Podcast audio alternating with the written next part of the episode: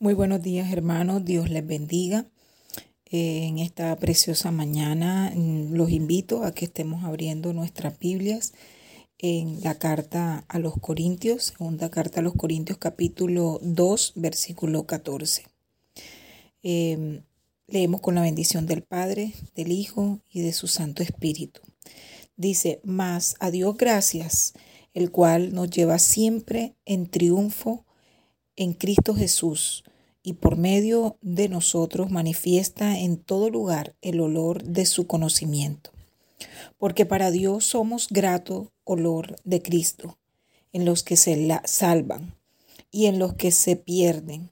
A estos ciertamente olor de muerte para muerte y a aquellos olor de vida para vida. Y para estas cosas, ¿quién es suficiente? Hermosa palabra que en esta mañana eh, Dios nos llama a vivir de triunfo en Cristo Jesús. Hermanos, en medio de la discusión de su viaje imprevisto a Macedonia, aquí Pablo agradeció a Dios por su ministerio, pero también le agradeció a Dios por su relación con los creyentes en, en Corinto y por la manera en que Dios lo usó para poder ayudar a otros donde quiera que él iba. En una procesión victoriosa en Roma, el general podía mostrar sus tesoros en medio de una nube de incienso que se quemaba a sus dioses. Para los triunfadores, ¿qué significaba esto? Era olor agradable. Para otros era hedor a esclavitud y muerte. Cuando nosotros predicamos el Evangelio, sabemos, ¿verdad?, que son buenas nuevas para unos, pero también reconocemos que para otros es repulsión. Entonces, ¿qué pasaba con los creyentes? Los creyentes eh, reconocen la fragancia de vida del mensaje de la palabra de Dios. Pero para los incrédulos, ¿qué pasa? Para los incrédulos, el Evangelio tiene un olor fétido, como a cadáver, ese mismo olor que emana de ellos. Entonces, hermano, Pablo eh, pregunta en, este último versículo, ¿quién es suficiente? ¿Para qué preguntaba esto Pablo? Para, eh, preguntaba para, eh, dando a conocer la tarea de presentar a Cristo. Entonces, nuestra suficiencia debemos saber que siempre proviene de Dios. Él es el que nos comisiona, Él es el que nos envía. Él pone el querer y nosotros ponemos el hacer. Nos ha dado el Espíritu Dios, nos ha dado ese Espíritu para hablar con Él, para hablar de ese poder de Cristo. Y además, él mantiene sus ojos sobre nosotros. Sabemos que no estamos solos, hermanos. Él siempre va a estar ahí protegiéndonos mientras nosotros trabajamos para Él. Él no nos abandona. Por lo tanto, si nosotros reconocemos que Él nos hace competentes, nos hace útiles, nosotros podemos vencer nuestros sentimientos de miedo, aquel sentimiento de inseguridad o de insuficiencia porque esa insuficiencia la coloca el enemigo. Dios te hace suficiente. Servirle a Él, sin embargo, ¿qué requiere? Requiere que nosotros tengamos una mente, eh, que tengamos en la mente lo que Él puede hacer por medio nuestro. No es lo que nosotros podemos hacer por nosotros mismos. Hay personas que de inmediato se predisponen yo no puedo, yo no sé, porque inicialmente piensan en lo que pueden hacer por sí mismos con sus propias fuerzas. Pero recordemos, ¿verdad?, que cuando todo lo que hagamos para el Señor, Él es el que nos ayuda, es el que nos da la sabiduría, es el que Él es el que coloca palabras en nuestras bocas. Él nos manda, nos dirige y nos envía pero también nos respalda, hermanos. Eh, cuando nuestro pensamiento se ubica de inmediato en lo que Dios puede hacer, Él nos va a usar como esos instrumentos, como esos vasos dispuestos para su obra, hermanos. Debemos recordar que Dios ha prometido llevarnos en triunfo en Cristo Jesús, dice la palabra. Pero esto solo es posible si nosotros creemos y si damos un paso de fe para poder experimentar la vida que Él ha dispuesto para nosotros. Buscando en el diccionario dice, la palabra suficiente dice, bastante para lo que se necesita, apto o idóneo. Aunque sentirse incompetente, porque muchas veces a veces nos sentimos incompetentes para no hacer algo o para, eh, para hacer algo, perdón. Entonces sentirnos incompetentes no es que sea pecado. Cuando lo usamos de excusas para no hacer algo que Dios nos encomiende, eso sí es pecado. No podemos utilizar de excusa para no hacer algo que Dios ya nos ha enviado a hacer. Entonces, cuando el Señor nos desafía a hacer algo, hermanos, que nosotros creemos que está más allá de nuestras capacidades, tenemos dos opciones. Una es poner la mirada en Cristo y seguir adelante en victoria. Y la otra opción es o me centro en mí mismo y me retiro derrotado. Entonces, en ti y en mí está eso qué decisión o qué opción voy a tomar. Pongo mi mirada en Cristo en que lo puedo, porque dice su palabra, todo lo puedo en Cristo que me fortalece. Y sigo adelante y soy obediente. ¿O será que me retiro? No creo en que Dios puede ayudarme, en que Dios puede guiarme, en que puede Dios, ¿verdad? Ser el que va delante de mí y me retiro derrotado. Hermanos, servir a Cristo en realidad es cuestión de fe, no es más nada. Es cuestión de fe, cuestión de voluntad, de disposición. Dios nunca nos va a pedir algo sin primeramente capacitarnos. Claro está, hermanos, que esto no va a significar de que, oye, de que si vamos a hacer las cosas van a quedar perfectas. Por supuesto que no. Pero cada paso de obediencia, que nosotros demos es una victoria en Cristo Jesús. La alternativa es que si tú no te atreves, que si yo no me atrevo, no vamos a saber si somos capaces. Por ahí es donde tenemos que poner el hacer. Dios coloca el querer y nosotros el hacer. De nosotros está la disposición. Entonces, hermanos, así como el aroma de esa procesión militar era grato olor para los victoriosos y olor de muerte para los cautivos. De la misma manera, hermano, el Evangelio es buenas noticias para los que obedecen y malas noticias para los que lo rechazan. Veamos en, en la palabra, en el Evangelio eh, de Marcos en el capítulo 16, versículo 16, que dice, el que creyere y fuere bautizado será salvo, mas el que no creyere será condenado. Entonces, el mismo Evangelio, hermanos, que suaviza el corazón de algunas personas, también endurece a otros. Y hoy en día estamos viendo eso corazones endurecidos. ¿Qué dice la palabra de Dios en Romanos capítulo 9, versículo 18? Dice, de manera que de quien quiere, tiene misericordia, y al que quiere endurecer, endurece. Si nosotros nos cerramos a las cosas de Dios, cada día el corazón se va endureciendo, hermanos. Recordemos, ¿verdad? En la palabra del Señor. Hermanos, los judíos, ¿qué pasó? Se endurecieron. Y los gentiles que hicieron, los gentiles sí obedecieron la palabra.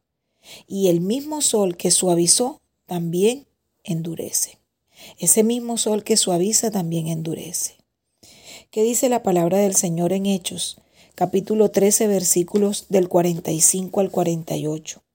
Dice, pero viendo los judíos la muchedumbre, se llenaron de celos y rebatían lo que Pablo decía, contradiciendo y blasfemando. Entonces Pablo y Bernabé, hablando con denuedo, dijeron, A vosotros a la verdad era necesario que se os hablase primero la palabra de Dios. Mas puesto que la desecháis y no os juzgáis dignos de la vida eterna, he aquí, nos volvemos a los gentiles, porque así nos ha mandado el Señor diciendo, te he puesto para luz de los gentiles, a fin de que seas para salvación hasta lo último de, de la tierra. Los gentiles oyendo esto que hicieron, los gentiles oyendo esto se regocijaban y glorificaban la palabra del Señor y creyeron todos los que estaban ordenados para vida eterna. Hermanos, los judíos se endurecieron, en cambio los, los, gentiles obedecieron. De igual manera en Filipenses capítulo 1 versículo 28 dice, y en nada intimidados por los que se oponen, que para ellos ciertamente es indicio de perdición. Ese era el concepto de uno. Y dice, más para vosotros de salvación y esto de Dios. Nosotros no podemos obligar a las personas, y mucho menos cuando los corazones están endurecidos, cuando estamos cerrados a las cosas de Dios. Mientras que para unos, ¿verdad? Mientras que para unos las cosas de Dios son de grande bendición, para otros no. Entonces, hermano, mire que Jesucristo en la palabra también menciona que es la principal piedra de ángulo, pero también dice la palabra, es piedra de tropiezo para otros. Vamos a leer lo que dice Primera de Pedro. En el capítulo 2, versículo 7 dice, Para vosotros, pues, los que creéis, Él es precioso, pero para los que no creen, la piedra que los edificadores desecharon ha venido a ser la cabeza del ángulo y piedra de tropiezo y roca que hace caer, porque tropiezan en la palabra siendo desobedientes, a lo cual fueron también destinados. Así sucede, hermanos. De igual manera Dios nos está recordando que la obra de los fieles no es en vano.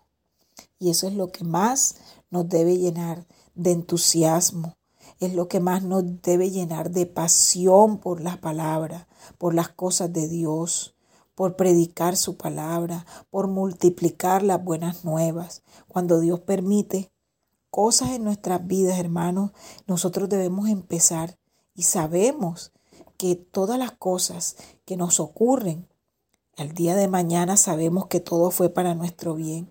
Y Dios a veces nos permite pasar por pruebas, por dificultades, hermanos, y después nos da la victoria, nos revela por qué pasó eso en nuestras vidas para que nosotros multipliquemos a través de los testimonios. Nosotros tenemos que testificar de todo lo que Dios ha hecho en nosotros. Y así es como poco a poco nosotros vamos soltándonos a compartir de la palabra del Señor. Es necesario pasar por pruebas, es necesario pasar por dificultades. A nadie le gusta, pero llega un momento en el que nos vamos a dar cuenta que es necesario para poder crecer en sus caminos, para poder saber de quién estamos, en quién estamos confiando. En la primera carta a los Corintios capítulo 15 versículo 58 nos da muestra de que la obra no es en vano, hermano, y mucho menos la obra de los fieles. Dice, así que hermanos míos amados, estad firmes y constantes.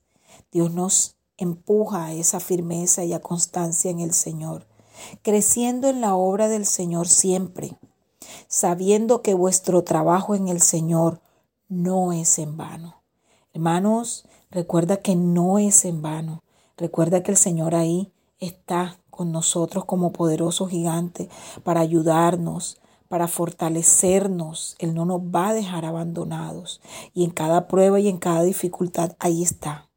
Con nosotros recordándonos que Él no nos abandona, recordándonos que Él camina al lado nuestro, que simplemente nosotros debemos, que, debemos creer, que simplemente nosotros debemos confiar en Él, en su palabra, fortalecernos y agarrarnos de su palabra. La palabra del Señor es la voz de Él, es la que nos va a dar el aliento para seguir adelante. Y nos está recordando también en Isaías capítulo 55, versículo 10, porque como desciende de los cielos la lluvia y la nieve, y no vuelve allá, sino que riega la tierra y la hace germinar y producir, y da semilla al que siembre y pan al que come, así será mi palabra, que sale de mi boca. Dice, no volverá vacía, sino que hará lo que yo quiero y será prosperada en aquello para que la envíe. Hermanos, el Señor desea que nosotros no solamente leamos la palabra para, para cada uno de nosotros, qué bendición es leerla, qué bendición es tener esa palabra de fortaleza, de fe, esa palabra que nos llena a nosotros para seguir adelante. Pero Él no quiere que solamente se quede en ti y en mí. El Señor desea que multipliquemos esta palabra. El Señor desea que nosotros seamos aquellos que podamos dar esas buenas nuevas de salvación a otros, para que el Evangelio corra y sea multiplicado, para que nadie se quede sin escuchar su palabra. Y eso es lo que el Señor desea de cada uno de nosotros, que nosotros podamos multiplicar su palabra, que nosotros podamos eh, decirle a otros que existe un Dios vivo. Aquí Pablo preguntaba que quién era suficiente, pero el Señor también nos está recordando que la suficiencia no viene de ti y de mí. Ella viene de lo que tú puedas hacer agarrado de su mano, de creer que Dios es el que nos puede ayudar y el que nos puede guiar. Hermanos, servir a Cristo en realidad es una cuestión de fe. Lucas capítulo 22, versículo 27 dice, eh, Jesús dijo, yo estoy entre vosotros como el que sirve. Y nosotros como esos verdaderos discípulos de Él, también debemos servir a los demás. Y el servicio es eh, prestar asistencia a quien lo necesita. El servicio de nosotros como cristianos nace de ese amor genuino que se siente para el Salvador y del, y del amor eh, que se siente, perdón, por, por, esa persona que lo necesita, que lo requiere. Y la, y la preocupación por quienes, bendito Dios y Padre que estás en los cielos, no solo da la oportunidad de ayudar, sino que también nos va a guiar en la vida. El amor es más que ese sentimiento, cuando nosotros amamos a los demás, también deseamos ayudarlos. Entonces, hermanos, todos debemos estar dispuestos a eso, a prestar un servicio sin tomar en cuenta eh, tal vez eh, si es mucho o si es poco lo que nosotros podemos hacer por esa persona. Eh, otros piensan que únicamente los ricos, los que tienen plata, son los que pueden o los que deben prestar un servicio. Sin embargo, nosotros vemos, ¿verdad?, que Jesús enseñó otra cosa y en la palabra eh, el Señor decía, eh, dice, mas entre vosotros no será así, sino que el que quiera hacerse grande, entre vosotros será vuestro servidor, y el que quiera ser el primero entre vosotros será vuestro siervo. Mateo capítulo 20, versículos 26 y 27. Y es que hay muchas formas, hermanos, de servir. Nosotros podemos servir a una persona no solamente económicamente, también física y hasta espiritualmente cuando oramos por ellos. Nosotros podemos dar un alimento a una persona, un artículo que necesite y ayudar a, otro, a una persona que tenga necesidades, contribuirle, ¿verdad? Podemos brindarle hasta la amistad a una persona que está recién llegada, cultivar eh, algo, algo podemos hacer por las personas y podemos enseñarle la palabra, que es lo más importante. Es la mejor manera de servir a una persona, eh, a quienes necesitan conocer la verdad. Entonces, hermanos, nosotros podemos realizar grandes, pero también pequeños actos de servicio, que de pronto para la gente puede resultar pequeño entre comillas, pero delante de los ojos de Dios, no solamente dar algo de lo que nosotros tenemos, sino también darle de su palabra. Eso va a fortalecer el corazón de muchas personas, hermanos. Entonces, muchas veces nosotros debemos sacrificarnos mucho para prestar un servicio a alguien. A veces no queremos sacrificarnos y el Señor quiere que nosotros también tengamos ese deseo, que no solamente sea eh, porque obediencia, es muy importante la obediencia, pero también deben hacernos, porque eso es lo que Dios coloca en nuestros corazones, que nosotros tengamos esa pasión de servir a los demás. Es muy importante a veces muchas personas se acercan a nosotros a pedir. Eh, también podamos regalarle de la palabra, que es lo que va a fortalecer ese obsequio o ese regalo que nosotros le demos a una persona, esa ayuda que nosotros le demos, se va a ver fortalecida con la palabra. Entonces, eh, pidámosle a Dios que, que coloque ese querer como ese hacer en nuestras vidas, que nosotros podamos eh, ser esas personas que podamos servir a Cristo en realidad y que coloque más fe en nosotros.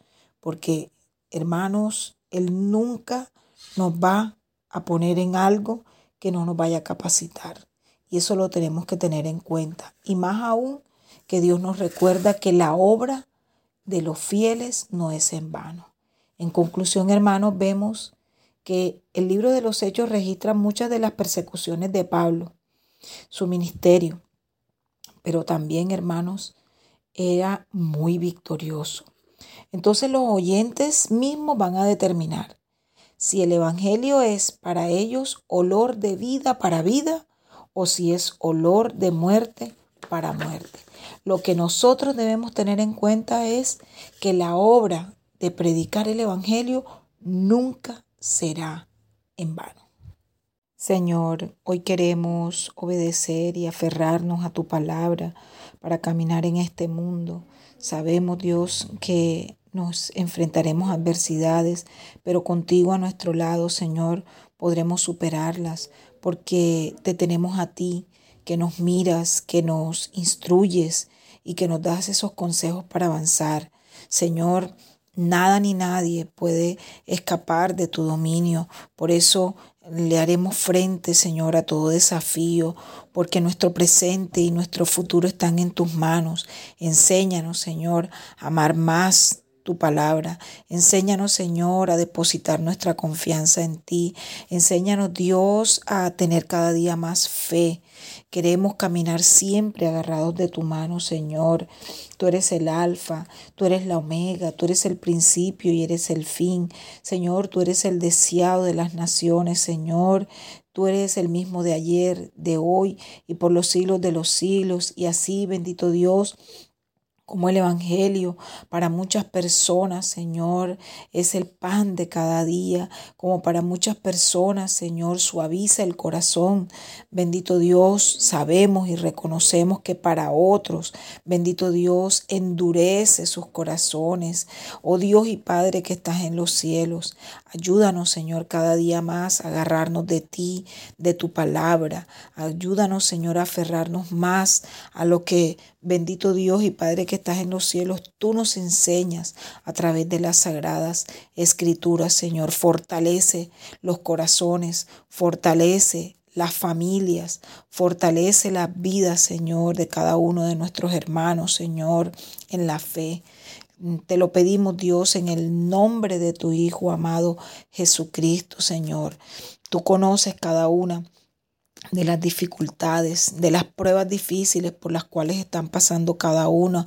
Bendito Dios que han perdido a sus seres queridos, Señor. Fortaléceles cada día más, Señor. Que seas tú, Señor, es nuestro escudo, nuestro escondedero y nuestro pronto auxilio en medio de cada una de las dificultades, Señor.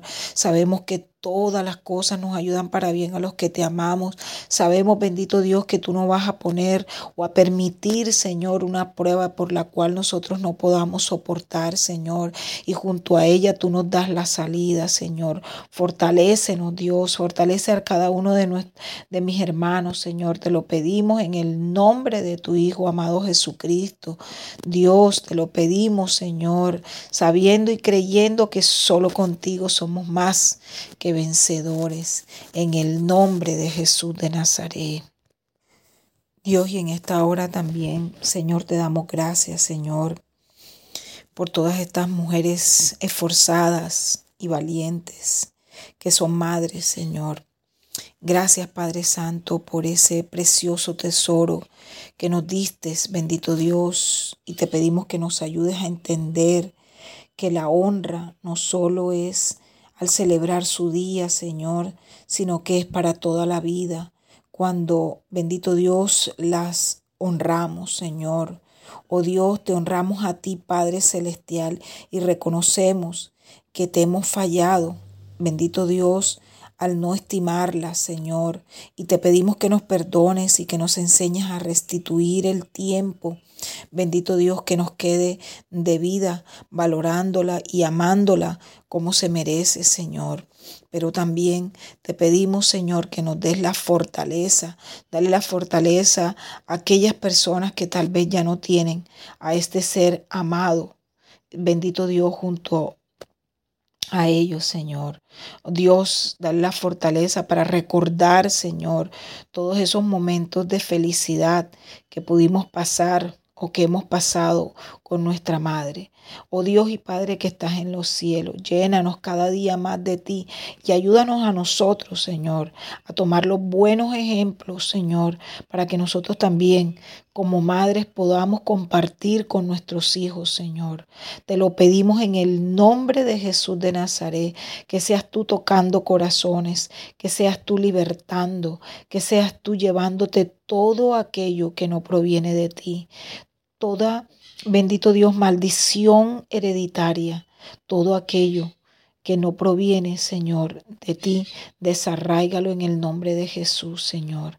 Y te pedimos que sea tu Santo Espíritu sobre cada una de nuestras vidas, Señor, en el nombre de Jesús de Nazaret. Te lo pedimos, Señor, y te damos gracias. Gracias por tu palabra. Gracias, Señor, porque tú eres fiel con cada uno de nosotros. Gracias porque nos recuerdas, Señor, que Tú nos ayudas a seguir adelante de triunfo en Cristo Jesús, en tu Hijo amado, y que nos haces suficientes, Señor, para poder predicar tu palabra, que eres el único Señor, que nos respalda y que nos ayuda, Señor, en esta buena obra de ir y predicar el Evangelio a cada una de las naciones. En el nombre de Jesús, Señor, te damos las gracias. Amén y amén.